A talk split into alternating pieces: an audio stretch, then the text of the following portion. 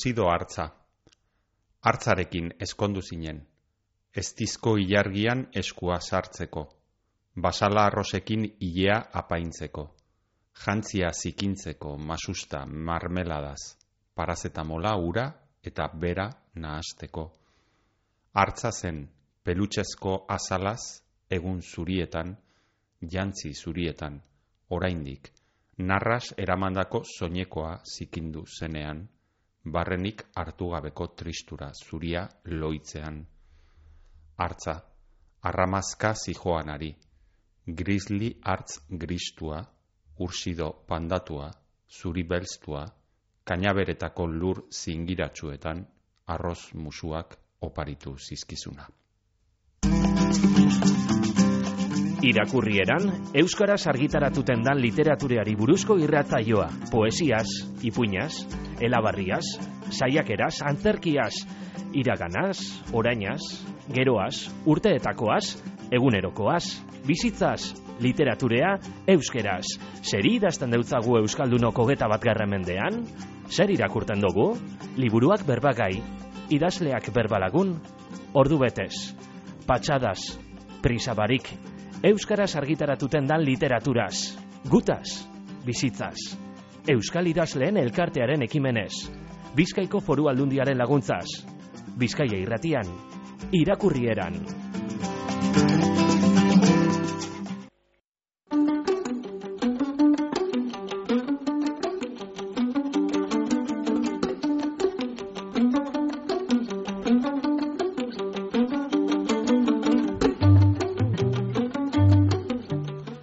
Ondo etorri entzule irakurrieranen eh, beste saio batera beste aste batez, hemen gauz.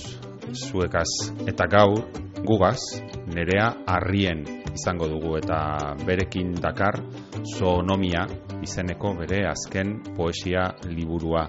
Ereinek argitaratu dau, Xavier Lete seigarren poesia saria jaso ondoren nerea harrien lekeitxarra da, mila behatzen da iruita mazeian sortu zen, baina donostian bizi da aspalditik.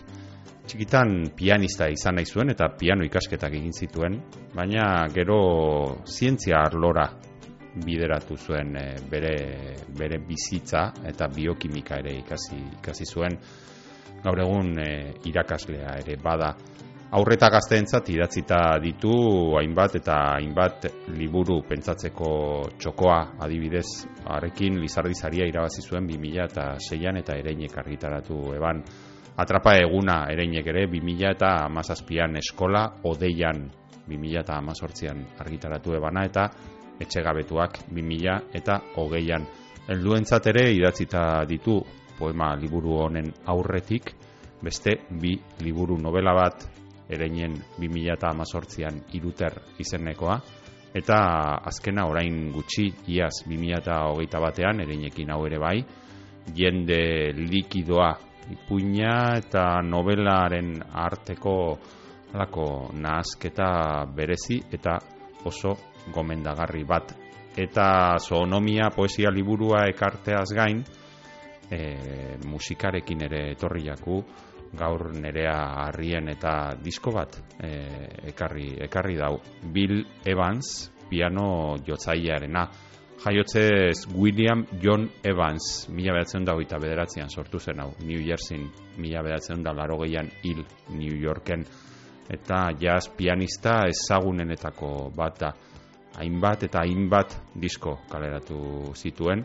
Eta horietako bat da, You Must Believe in Spring izenekoa, e, mila bederatziun da irurogeita mazazpian grabatu ebena, baina e, Jim, etxera, Billy, Bill barkatu hilarte argitaratu etzana mila bederatziun da larogeiko iraian argitaratu baitzen pianista hil eta gutxira. Beraz, Bill Evansen musikarekin e, utziko zaituztegu.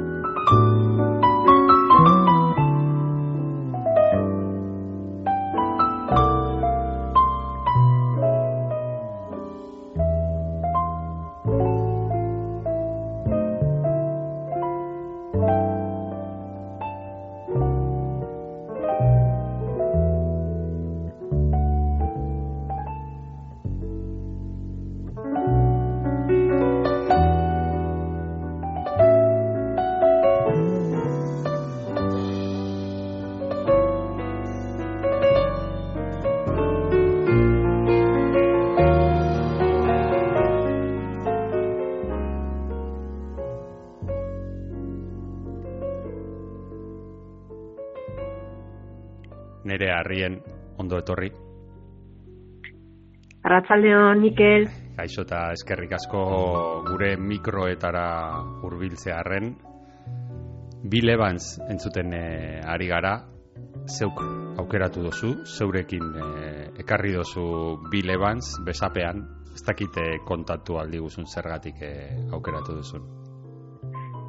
Bueno, ba, nik askotan e, ba, e, irazteko arira eta literaturaren arira ba, e, berba ingo dugunez, ba, nik askotan irazteko erabiltzen dut, ba, e, bueno, konkretuki hori You Must Believe in Spring diska, ba ez daki, ba, mm, dauka olako doinu ba lasaia eta bilemantzi esaten diote dala espazio eta isiltasunaren musikoa.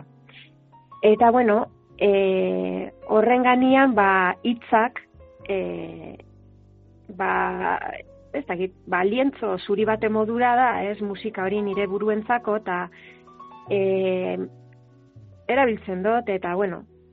Hmm. Badu, bai. hemen apuntatu dut, ez dakit zelan formulatu oso karrizketatzaile txarra naiz, espaitak itzelan formulatu lehenengo galdera hau, apuntatu dut hemen nire apuntetan jarri dut jasa eta poesia. Eta hortik atera behar dut galdera bat, baina ez dakit ze galdera e, atera. E, zer, dator, bueno, zer jatortzu zuri burura, jasa eta poesia? Bueno, ba, neri dator burura, ba, zuk hori galdetu badozu, dauka zentzazioa ja daukazula e, intuizio oso ona, ze bai, e, askotan, e, bai jasa eta bai poesia zeure galdera modura, ez, e, ez dakizun ondi sortzen diran. Mm. Improvisazio e, alegin handi bat e, bihar da bebizak. Baina, eraberian, e, egitura oso sendoak behar da bez, abe senduak e, bitu Bill berak esan e, impresionista frantzesen e, klasikoen oso oso oso e, osa, ezagutzen zituen oso ondo klasikoak. Eta nik sentsazioa daukat ba jasa improvisazio ba ekintza hori egiteko e, oso ondo ezagutu behar dozu zela musikaren e, abeak ez. Mm. Eta sentsazioa daukat poesia idazteko be, poesia ba konsideratzen da pizkat e, gauza ies egiteko leku hori ez, gauza mm. abstraktu hori. Sentsazioa daukat ba egiturak eta zimentuak e, nahiko argi euki behar dozu. Mm. Ba, ba, musikan bezala, ez? Mm -hmm. jasean bezala. Mm -hmm. Ez dakita, bai. ez dakita ados egongo zaren, baina bada, bueno, hau nahiko gauza ezaguna izaten da nola jenteak, ez esaten dauen beti, ba, poesia oso saia dela e, ulertzen badago alako aurre iritzi bat, jasari ere esango neuke antzera gertatzen jakola ez da e, musikaren e, barruan bet, fama dauka musika saia dela ulertzen, e, ez daki zentzazio hori daukasun hori hori esaten dala. Ez dakit aurre iritzi bat dela esango neuke batez ere, behintzat poesiaren e, arloan, igual ere gero eta poesia narratiboagoak ere e, egiten direlako, ez pizka lirika kontuak e, igual ja beste garai batekoak ziren, eta gaur egun ja gehiago narra, poesia narratiboagoetara egiten ari gara, baina bueno, bai badute biek ez da, aurre iritzi, zailtasunaren aurre iritzi hori ez da gizuk zelan ikusten duzu. Bai, e, bueno, e, ez nik pentsatzen dut pixkat e, poesia idazten dozula, ba, bueno, batzutan e, prosa idazten dozunean edo e, narrazioaren zentzua, ba, aldozu pizkate planifikatu edo, ba, bueno, badauka norabide bat edo ubide bat, ez? Hmm. Baina zen, nik zergatik, uste do gakoa dagola, ba, musikan, musikoen kasuan edo, eta baita, ba, igual, ba, poeten kasuan, zergatik, em, dauka musiko batek e, ba, aberik ez daukan e, musika bat egiteko beharra, edo zergati dauka ba, idazten daben e, batek ba, pixkat e, ba, zentzu narratiboari alde egiteko beharra. Ba. Bigarren kasuan, ba, esango ba, pixkat poesia badelako e, mundu honetako berbak ba, pixkat kale egiten dut zuen edo e, eltzeko leku bat, ez? Mhm. Eta musikaren kasuan e, bebai uste dut e, izan leikela ba, jasak ba, askatasun askatasun hori ez, edo desikasteko e, ba, bueno, ba, hainbeste urte eta ba, adibidez ba, bileban zen kasuan ba, pianoa ikasten eta e, ba, de, hori ikasitakoa apurtzeko zentzu, zentzu batean ez, hmm. ies hori edo badago zerbait e, ba, ba notak edo, ez da benian aurkitzen notak edo klabeak edo ez dakit e, tonalidadeak berak esaten, esan nahi da bena esateko, ba orduan dator jasa, ez? Hmm. Edo musika ba, libre hori, ez? Hmm. Galdera zail bat egingo dizut horrela ja gainetik kenduko dugu, eta gero ja lasaitasun handiago ze egin izango dugu berba. Nola egiten da poema bat, edo nola idazten du poema bat e, nire harrienek? Zer, zer egin behar da, bi lebantz jartzen du e, entzuteko eta idazten du ordenagailuan, edo idazten du paperean, e, boliarekin edo arkatzarekin borratzeko edo nola da, nola eraikitzen da poema bat? Bueno, ba, kontako zut pizkat, e, ba, modu prosaikoenean, ez? e, ba, nik konkretuki, ba, sonomia idatzine ban, e, mm, daukagu, bueno, gurasoek daukate hor mendexan e, etxetxo bat, eta hortxe, mm -hmm. eserita, eser esari begira, horrela xe idatzita dago. Hmm. E, claro, hori da e, pas, paisaia, kanpo paisaia, ez? Hmm. Gero, barne paisaia bestelakoa da, ez? Eta,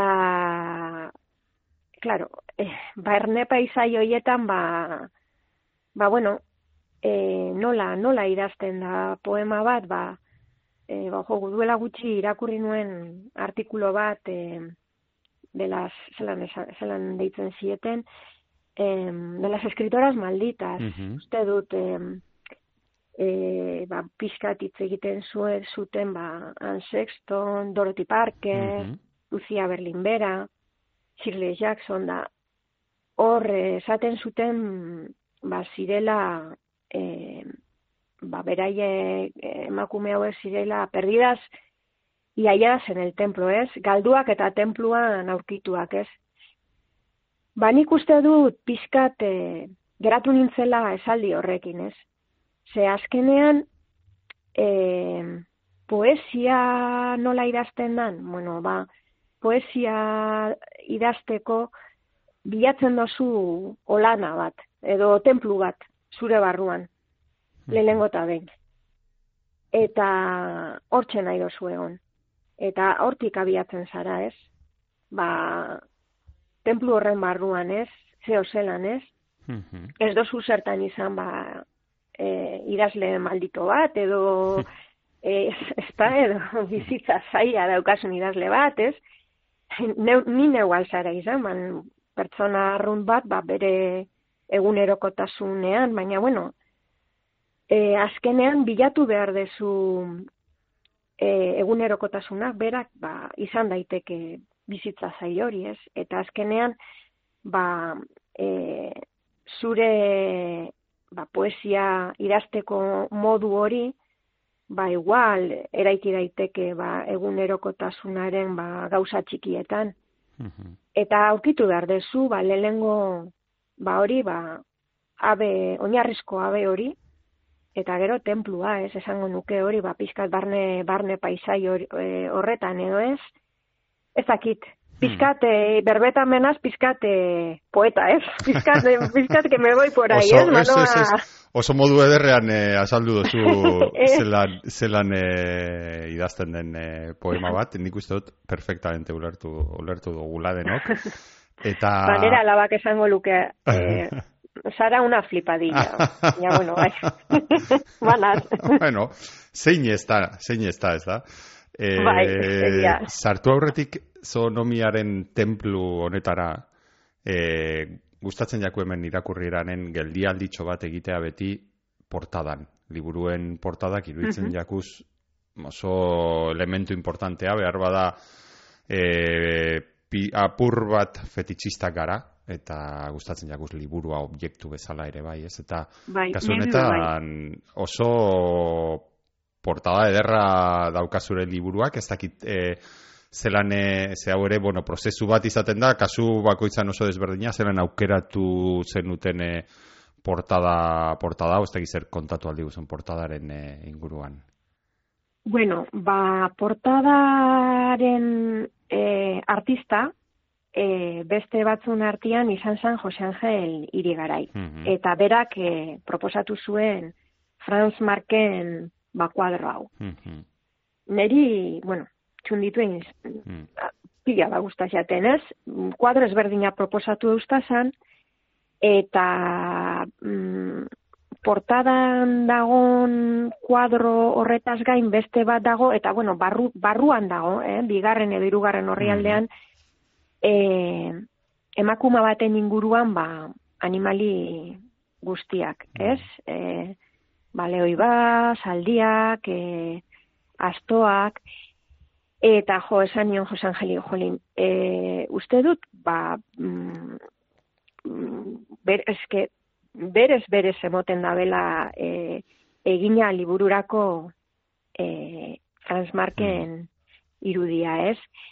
Baina beste hau aukeratu genuen, e, bueno, ba, agian, ba, emakume hori edo e, kentzeko, ez? Eta agian, ba, poemek edo zentzu zabalago bat, ba, izan zezaten, ez? Mm Bai, idatzita dago, ba, emakume baten ikuspuntutik, baina, bueno, agian, ba, bakizu, ba, poemak, bakoitzak, poema bat azkenean da, e, irakurtzen, irakurtzen duen, arabe, oza, irakurlearen arabera, ez?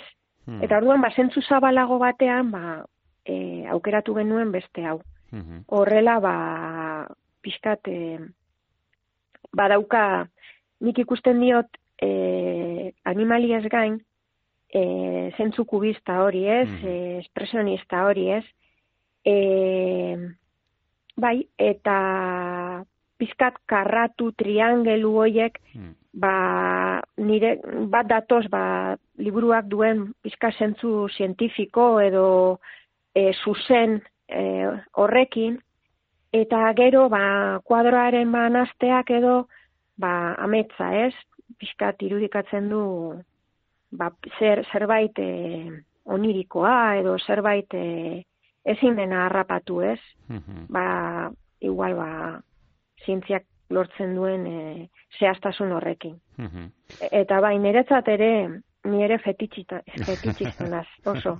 Bai. Eta uste dut oso importantea dala, bide batez esango dut, mm e, estetika gure gure ba liburu ez bakarrik liburu liburuen azalean baizik eta literaturan estetika oso importantea da. Mm. edo zer da estetika literaturan e, irasteko ba agian e, morala edo soziala edo e, autoestetiko bat ere izan leke, ez? eta batzutan ba horri horri ez diogu ba erreparatzen eta oso oso importantea da bai. Hmm. Argi dago hemen eh badagola zure liburuan autoestetiko bat hain zuzen ere portadatik hasita ematen du gogoa e, benetan e, portadan geratzeko minutu luzez e, portadari portadari begira. E, eta bueno sonomia izenburua dauka. Halako zo batean sartuko gara, e, ez dakit badu egitura bat oso argia, hainbat atal ditu eta poema e, guztien izenak animalia bati lotuta daude. Ez dakite nerea zer etorri jatzun lehenago e, eskema hau edo egitura hau eta ondoren etorri ziren e, poemak edo etorri ziren lehen bizi poemak eta orduan ze poema hoiei begiratuta esan zenuen hau zo bat da. Bueno. Edo behar ba, nazte bat, ez dakit. ba, e, galdera, galdera oso, oso pertinentea, ze azkenean e, poemak baino lehenago etorri zan beharra, ez? Zelan esaten dau Freudek e, e, erioz pultzioa, hmm. e, e, bizitza pultzioa, bueno, ba, ba gu zupe imaginatzen dut eukiko zula e, idazteko pultzioa. Uh -huh. E, irugarren bat falta zaio, da idazteko pultzioa, ez? Eta ni ba neukan e, idazteko pultzioat e, zerbaiti buruz, ez? Mo, ni, ni egon naiz, e, bueno, ni, ni etxoko andra naiz gaur egun.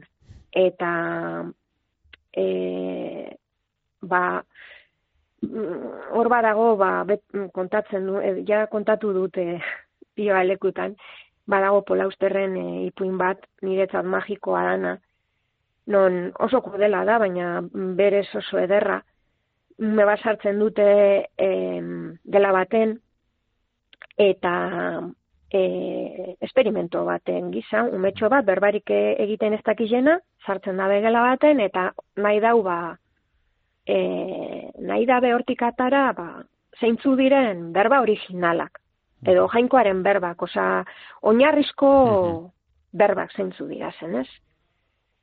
Eta, bueno, ba, ni etxeko Andre modura e, sentitu ditute gela horren hormak. E, aspaldi gainera. Ze, ez bakarri zentzu fizikoan, ez? Baizik eta baita simbolikoan, ez? Zeni sentsazioa daukat, ba, gaudela hor, eta gu ez gara gertzen inungo afixetan, ez inungo e, proposamen politikoetan, ez eskuinean, ez eskerrean, inun, inun bez.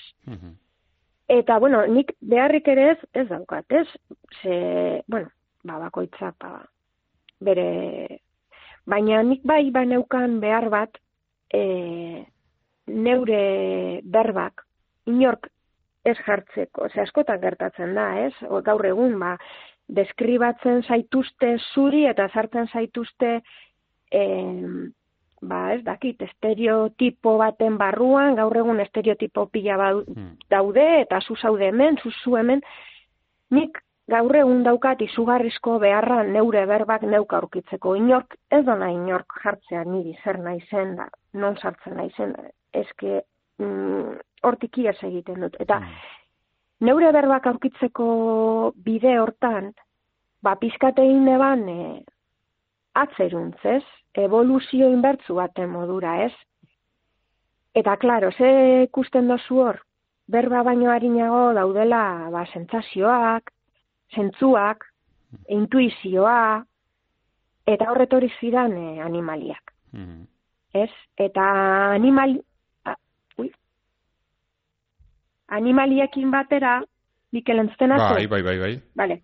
Animaliekin batera, ba, etorri ziren e, banomiak, banomia ezberdin hauek, ba, liburuan e, agertzen zirenak, ez? Eta, bueno, konturatu nintzen, e, ba, bueno, ba, aurkitu nahi nituen berba hoiek, eta, e, e, ba, intuizio hoiek eta sentsazio hoiek ba, denak nazten zitzaizkidala eta domestikatu beharrean, ba, ezitzaile baten modura ibili beharrean, ba, e, egaz egiten utzi nien, eta horrela sortu zan pixkate poesia, ez? Hmm. Eta, bueno, gero beste alde batetik, ba, sonomia, e, berak, poema bakoitza e, da izenburuan bertan ikusten da nomenklatura binomial bat, ez? hori oso vinkulatuta dago zientziari. Mhm. E, zientzietan ba, horrela izendatz, e, zo, zoologiak horrela izendatzen ditu ba, animaliei ba, ezberdinak. Mhm. Eta bueno, ba, bide batez, ba, neure hitzak aurkitzen ari nintzelako edo, eta neureak izan behar zirelako, ez da ere zientziarenak edo poesiarenak, baizik eta neureak, Hmm. erabaki nuen e, nomenklatura binomial hori nolabait apurtzea. Ez? Orduan, ikus daiteke hor izenburuetan, ba, ba, adibidez, urzido hartza. Ba, dago izen arrunta hartza, Mhm. eta, bueno, e, nomenklatura binomialei dago kion urzidoa.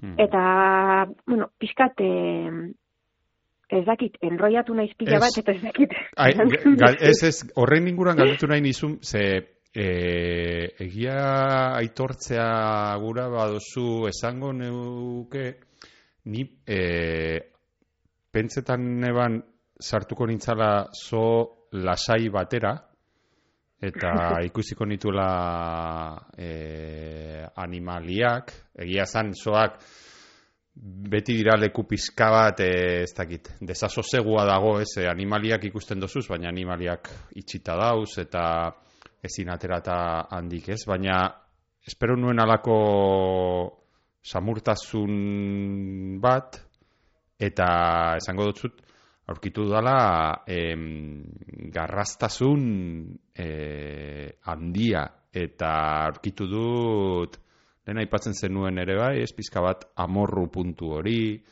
eta aurkitu ditut kritika oso zorrotzak, eta behar bada, bueno, animali, hor, aipatu zuen, ez, eh, animalien izen horietan, eta poema bakoitzaren izenean, zango nuke, badaude, badauzela, ez dakit eh, ados eh, egongo zaren, ala ez, ez, baina badauz bi aurpegi horiek, ez, ematen du zerbait zamurra izan daitekela, baina gero badator izen, eh, bueno, zientifiko horren garrastasun puntu hori, eta ematen dio, ematen dio zu buelta, e, bueno, ez dakit samurtasun horri, edo samurtasun horri beste leku batetik begiratzen diozu, ez? Badago, bi aurpegi horiek daude hor, etengabe presente, ala iruditu jat niri, ez dakit.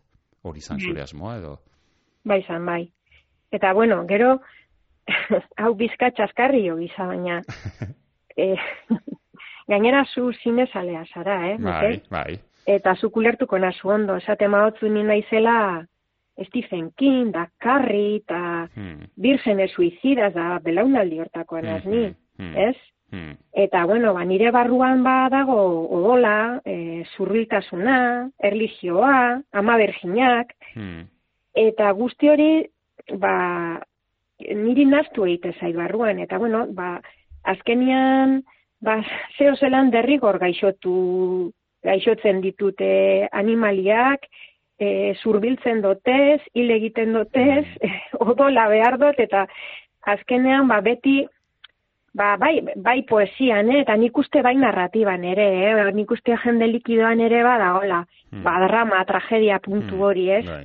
Da gero beti, beti daukat behar bat, ba, zeo zelan, ba, zeuk esan dozuna, ez?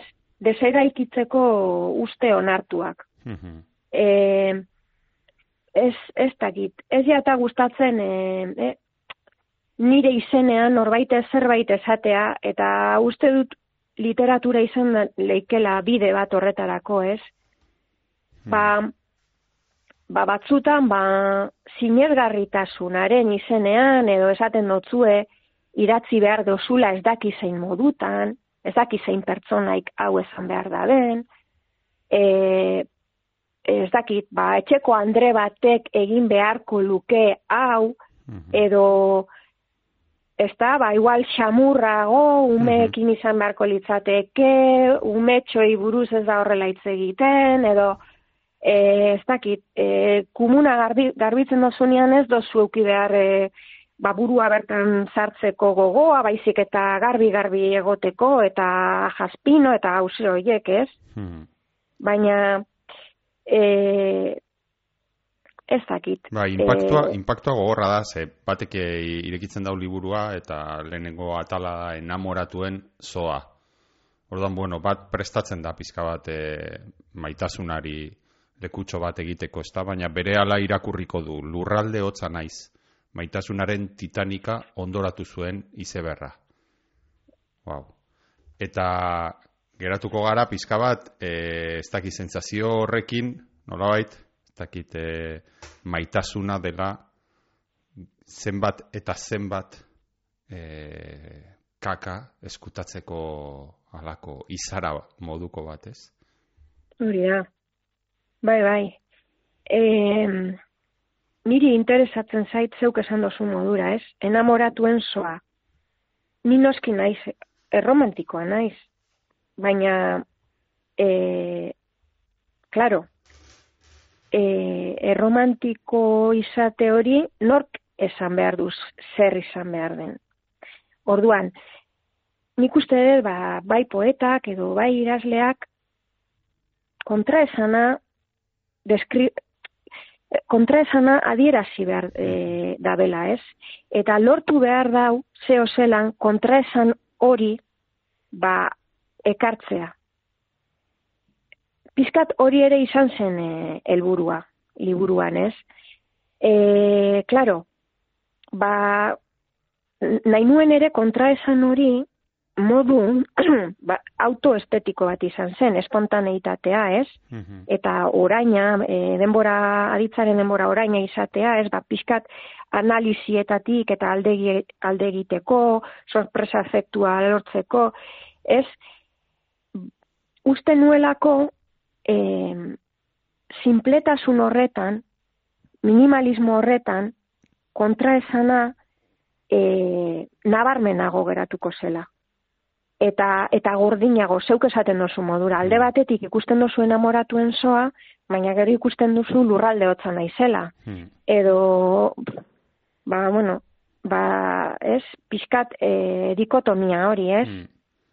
Bai, oso presente dago etengabe dikotomia hori, eta aurrera eginala, poemaz poema aurrera eginala, hartzen zaitu, ez da, eta sartzen zaitu, nik uste dut hori lortu dozula oso ondo, ez? E, sartzen gaituzu zure templu horretan, eta ezinezkoa da hortik ateratzea, naiz eta beti daukazun ies egiteko, bertatik ies egiteko nahi hori, ez? E, inguruan ikusten duzuna, azten delako pizka bat bel, bihurtzen, ez dakite, hola pizka bat beldurgarria, edo lehen aipatu dugun desaso segu hori dago etengabe, ez? Adibidez, oso impactantea da, eta lehen aipatzen zenuen ere bai, ez? Ba, amaren zoa izena dauka urrengo atalak, poemean, hainbat poema biltzen dituen atalak, eta hor ere, apurtzen duzu, segurazki, ba, amatasunaren inguruan esperoko genuen diskurso, ez dakit, erromantikoenarekin, eta oso ikuspegi kritikoa e, daukazu horko poemetan, o ikusten da horko poemetan, ez? Bada, zatitxo bat oso polita esaten duena, aurtso txikia zehazkan dago, kokorodilloa bainera, utzi ezazu argia piztuta, amatxo beldur da eta. Bai, e, behitu. E, nik e, pixkat e, az, azaltzen dut e, neri benetan beldurtzen diaten bestiak, Hmm. Direla edurne zuriren etxe aurrean agertzen diren txoritxo, katutxo, orentxo, animali inofensibo xalo hoiek, ez, Hmm. pixkat, ez dutena beldurrik ematen. Hmm. Ba, niri sentsazioa daukar eta neuri eta beste askori be, ba, hoiek direla benetan e, beldurtzen gaituztenak. Ez, pixkat e, egunerokotasunarekin datozenak, inertziarekin, eta gure kontroletik e, guztiz, e, ba, bueno, ba, hain dira, ba, txikiak eta, bueno, eta benetan hoie dira beldurtzen nautenak. Eta pixkat, e, zelan esan, ba, ba, gerra garai honetan eta mundua dagon modura da, dauden bestia, bestia txarroiek kanpoan, pixkat aitortza hori egitea, lotzagarria da, ez? Zu zeure kapritxo hoiekin, ez?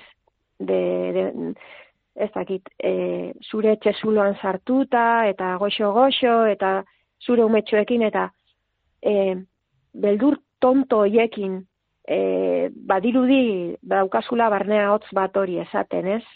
Ba, ze edonista edo ze zelako egoista zara, ez? Mhm. Baina, klaro, e, nik hori azaldu nahi neban. Mhm. Animali hoiekiko beldurra, ez? Mhm. eta ba ez daki ba eguneroko ba esena bat ba aderatzen zara esekitokira eta entzuten dosuz ba pixu ezberdinetati datozen e, ra, e, irratiko hotzak ba baten ba mediterraneoko tragedia edo bestian e, e, ba bueno ba gerra dala edo ez daki misilla dala ez daki zer eta bat batian geratzen zara ba seigarreneko e, loroari begira e, errepikatzen e, e, atleti, atleti, atleti, ez? Osea, ez? Mhm. Eta sentsazioa daukat, ba, bilakatu ditugula maila bereko espektakulo gizarte hontan, e, bai, e, bai bizirauten saiatzen den pertsona hoiek eta loroa sentsazioa hori neukan eta hori hori da benetako soa, ez? Mhm. Eta hori ere ekarri nahi nuen nire so horretara, ez? Mhm. Eh, eta claro, hori hori oso hori ez da ez, ez da xumea Mhm. eta ez dakit, behar ba barkamen askatu beharko nuke, labankadak idaztearren, baina Ez dut uste Eh, kontrakoa, kontrakoa esango nuke. eh. Ez dakit, egia da, e, niretzat behintzat labankadarik handiena, e, igual kumen zoa atalean e, jaso ditut, iruditzen osea, e, atal laburra da, baina Bai. esango nuke oso, oso intensoa dela. Eta Bai. batez ere, e, azala lasteko modukoa iruditzen zait, e, aur panden eta aur zebren Bai. inguruko poema hori, wow, e, oso basatia da poema hori. Bai, bai, e, ba, zelan, zelan, e, claro, e, nik, nik, nik umeak ditut, ez? Mhm. Eta telebistan egunero ikusten dugu, beste umeak, ze- zelan, zelan dauden, Hmm. eta, ba, gaude, bueno, ba, otzituta, edo dagoeneko nagarrik in- inork egiten aldu hori ikustean, ez? Ba, gaude pixkate robotizatuta, ez? Lehenago, e, hau esan nuen e, sa- saria jasotzean, niri kriston e, tristezia ematen zidaten soek eta zirkuek, ez? Mhm. eta beti saiatzen nintzan e, ba, pixkat e, animalien begietan eta keinu gizatiarrak e, ba, ikusten, ez? Eta zer gertatzen zai gaur egun? Ba, hainotzak edo hain, ba, neure burua ikusten, ba, ume hoien tragediak eta eta ba, ez, bueno, kapasa naiz kanales aldatzeko edo kafe bat edateko, ez? Ulertzen? Mhm. Ba, e, liburu hontan bilatzen neban kontrako prozesua. Lehenago so hoietan eta zirko hoietan e, gizaki keinua bilatzen nuen bezala, orain bilatzen dut gizakietan ba, animali keinua. Mhm. E, ba, ez dakit, instintu pizka bat, e, erruki pizka bat, e, amorru pizka bat, eta ez dut aurkitzen. Eta Mm. hori ere bada sonomia. Hmm. Eta bai, poema hori benetan e, barru-barrutik idatzita dago, eta bai, agian ba, pixkat, e, ba bai, e, gogorra, bai. Gogorra da, gogorra da, bai. baina, baina oso ederra da, eta orain zaipatu duzu, ez, e, ez tozula aurkitzen errukirik, eta alasegoaz horri aldetan aurrera, ez da, errukirik, ia ba, bat ere aurkitu gabe, ez, adibidez, e, desioari eskenitako atalean ere bai, e, pentsa, azten gara otxoarekin, eta geroago irakurriko dugu, e, uste dut, gure garaiaz esan daitekeen, ba ez dakit, gauza oso argi bat, ez? Eta esaten duzu, ez konfunditu, ez dago tximeletarik nire sabelean. Antzietatea deitzen diote gure garaian. Ah, gure gizartearen radiografia txiki handi bat oso hitz gutxitan, ez? Bai, bueno, nik hori sentitzen dut, eh? E, zelako e, ba, besatze edo e, domadore e, ekintza egiten egiten diogun bakoitzak bere buruari besatzen dugu desioa, hmm. besatzen dugu gogoa, e, besatzen dugu e, antzietatea bera, ez? Hmm. Dena besatzen dugu. Eta hor, ba, poema hortan, ba, e, esan nahi du, ba, e, ba, Vanessa Atalanta da tximeleta, ego gorriak dituen tximeleta hori, polipolita dena, hmm. eta deitzen diote, ingelesek edo deitzen diote, almirante gorria deitzen diote. Mm Eta pizkat, ba, representatzen du, ba, itxasoan, askatasuna, ba, plazerra, eta konturatzen zara guk ez, ez daukagula lekurik horretarako. Dena besatzen dugu, dena ba, bizi gara estututa, e, kontrolatuta, barnekoa, hmm. eta, klaro, tximeleta horiek, ja, ba, gure barruko tripako tximeleta hori, ba, ez dira existitzen dagoneko, ez? Ez diogu gure buruari permititzen. Hmm. bai, gero, gero esaten duzu ez da hurrengo atalean homozoan, eh, erletik ardira doan atalean ez, bukaeran, ardira, bai. obedienteak, arduratuak, ardiratuak, horrela, horrela omen gara ez? Bai, bai, bai, e, bai, e, zentzazio, ba hori, ba, adibidez pandemia garaian erlea, erlea pizkat e, irudikatzen du bizitzak zagonal hori ez, denak bere etxetxoan, sartuta, formal-formal, estia produzitzen eta produzitzen eta produzitzen beraiek jango ez duten estia noski.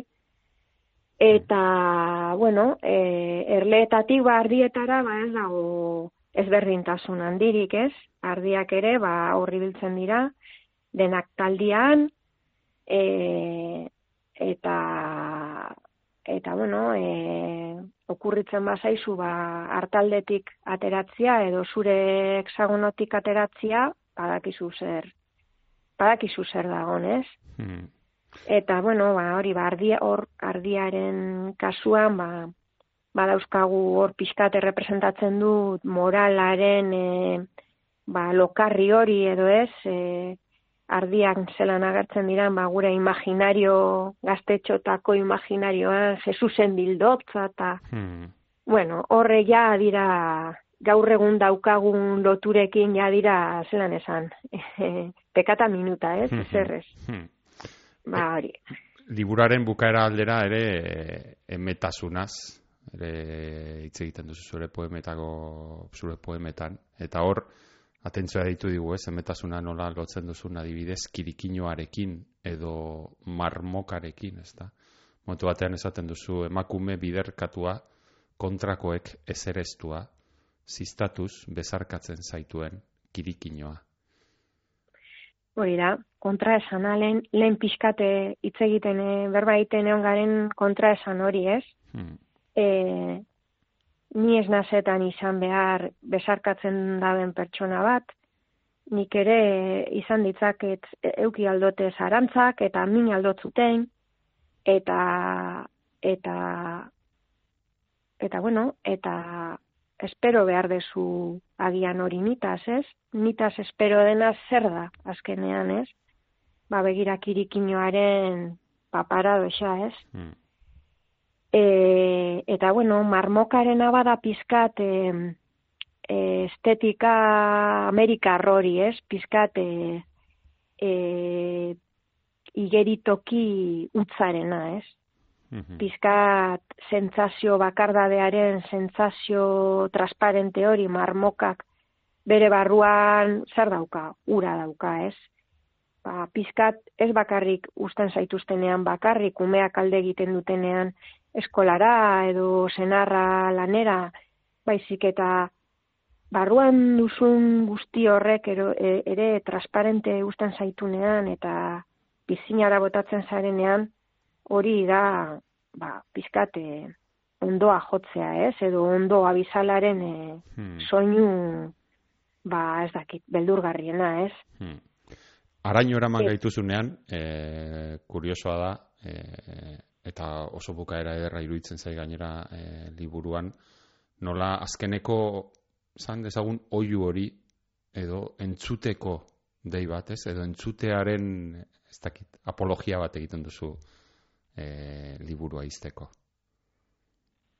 Bai, entzunez. Hmm. E, eta, klaro, ja hor pizkate e, sartzen ditut animalien oiu posible guztiak, hmm. ba, e, hor badago pizkat el silencio de los corderos, hmm. ez?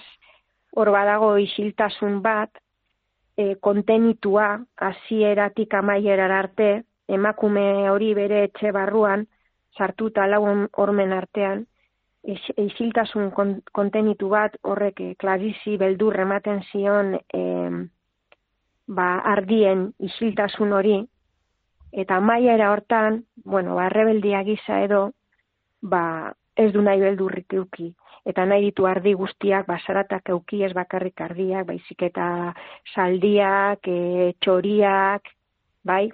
Mhm. Eta pizkat da zentzu hori e, entzun, apurtu zure beldurra, ez? Ze e,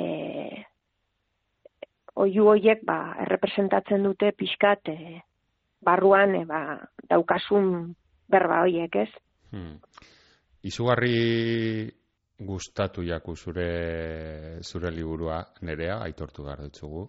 Eta e, zugaz iraku zugaz e, berba egin ondoren eh izango nuke are ederragoak eh ez dakit iruditzen zaizkidala hemen e, jaso dituzun hitzak eta batez ere egin dozun ariketa zintzoa espaita e, erreza, ez dakit, zintzotasuna pizka bat konfundituta daukagu gaurko garaietan, eta lehen aipatu dozun, hori ez, politiko, politiko gizuzena izan beharrak, eta bar, eta hemen e, zintzotasun ariketa oso der bat dago, eta alde horretatik behintzat, eskertu behar dutzugu, bueno, egin dozuna alegina eta eman digozun opari hau ez. Bueno, Mikel, jo, ba, neitzako, ba, itzoiek ba urrea dira, eh? E, behar izaten doguz zeupe badakizu, ez? Bai.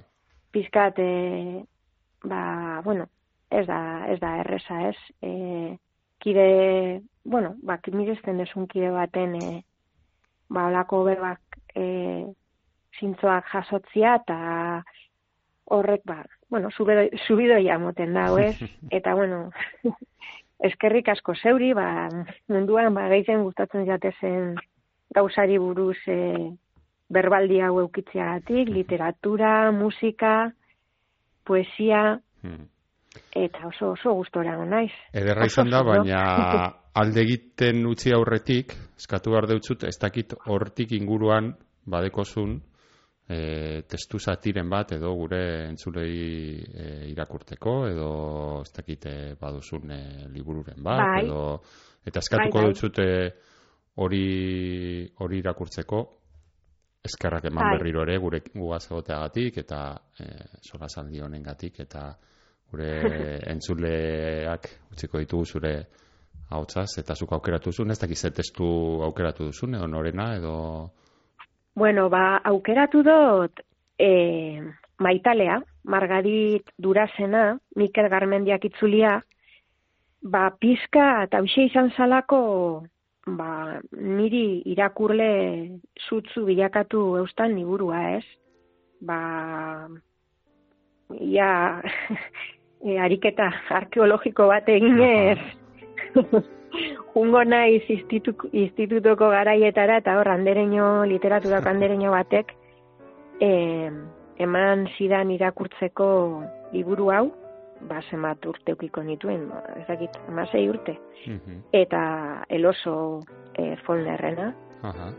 Eta, bueno, e, liburu hau irakurri eta gero naiz eta ba, ba, nire ulerben mugatuarekin garai hartan, ba, pixkat, ba, engantxatu ninduen zer zen literatura, ez? Pixkate e, ikusi nuen, ba, neskato honen azalean, ba, bueno, nire adineko neskak, ba, beste modu batera bizi zitezkela, eta mhm.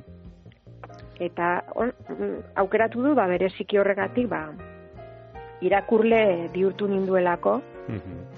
Eta gogoan dut, ba, irakurrita gero, erosi nuela el dolor, eta bai, bai. Bea, ba, aurrera. Kariño berezia diot. Oso, Venga, ba, no. zaitugu.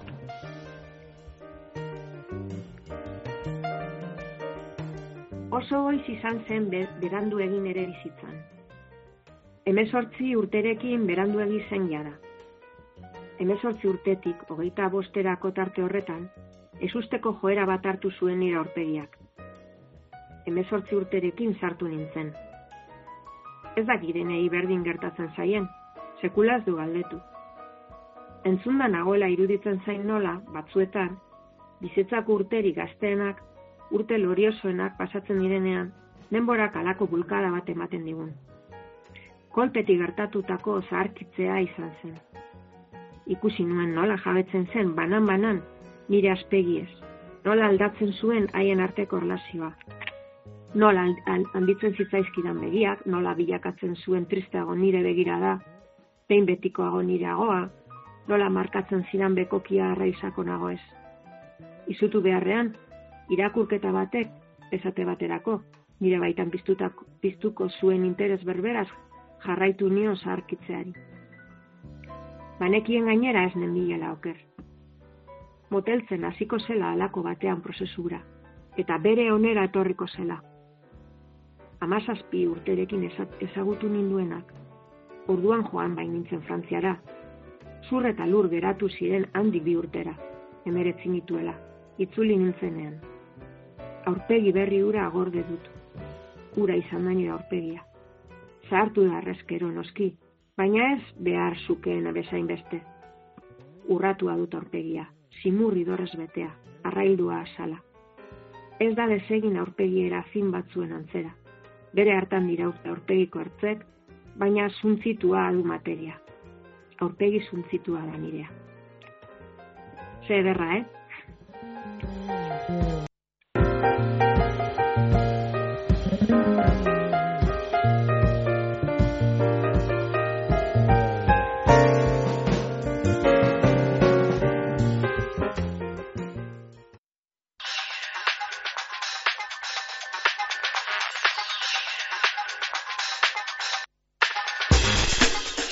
Eta orain, albisteak.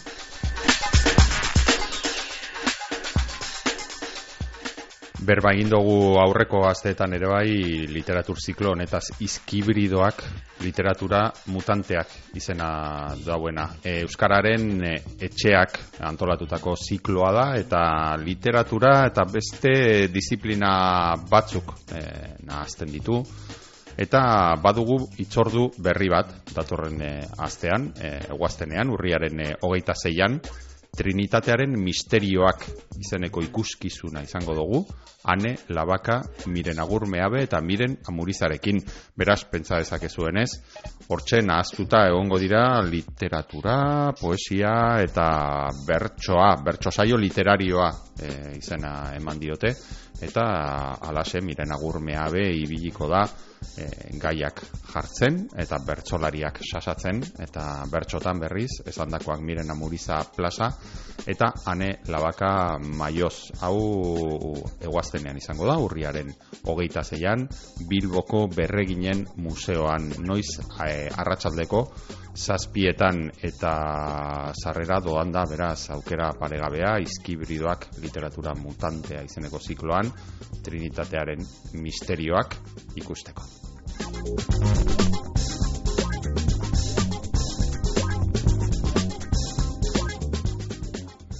Eta urriaren hogeita lauan, nazioarteko liburutegien eguna. Ospatzen da, mila bederatzen da laro mazazpitik, edo mila bederatzen da laro mazazpian sortu zen e, egun hau, e, Sarajeboko liburutegiaren zuntziketa gogora ekarteko. Eta adibidez e, arrasaten e, aste osoan hainbat ekitaldi antolatu dabez nazioarteko liburutegien egun hau ospatzeko. Eta urriaren e, hogeita, zeia, hogeita sortzian barkatu ales e, gurrutxaga idazlea eta Joana Otsoa de Alaiza piano joleak txori kantazale Xavier Leteren hildoan errezitaldia eskeniko dute, esan bezala arrasaten izango da, arrasateko kulturaten, zazpietatik eh, aurrera. Eta hogeita lautiko hogeita sortzira ere bai, aste osoan, e, bigarren eskuko liburu azoka solidarioa egingo dabe antolatu dabe antxe e, arrasaten kulturaten e, bertan. Eta egunero egunero ba, bigarren eskuko liburuak salerosteko aukera egongo da. Eta esandako aurriaren hogeita sortzian errezitaldi hori pianoarekin Ales Gurutxaga eta Joana Otsoa de Alaiza. Txori kantazale Xavier Leteren hildoan.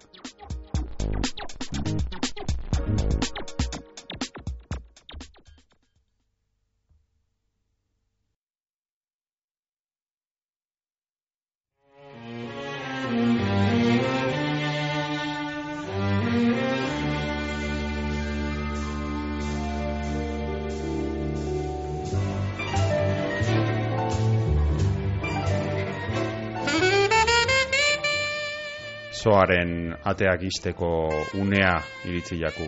Eta gaurko saioari beraz amaiera ematekoa ere bai.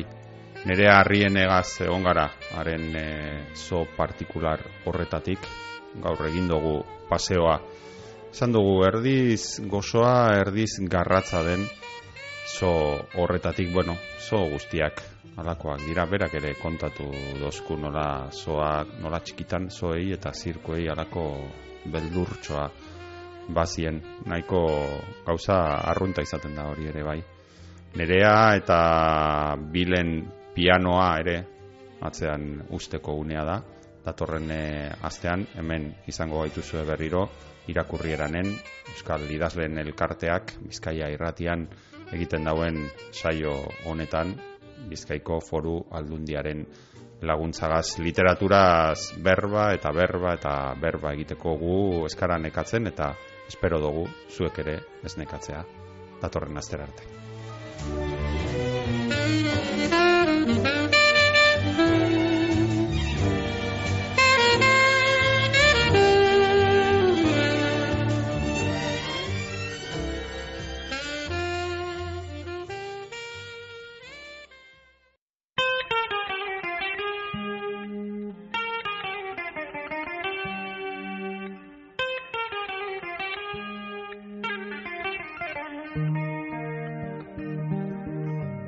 Hau izan da gaurkoz irakurrienan saioak emon dauena.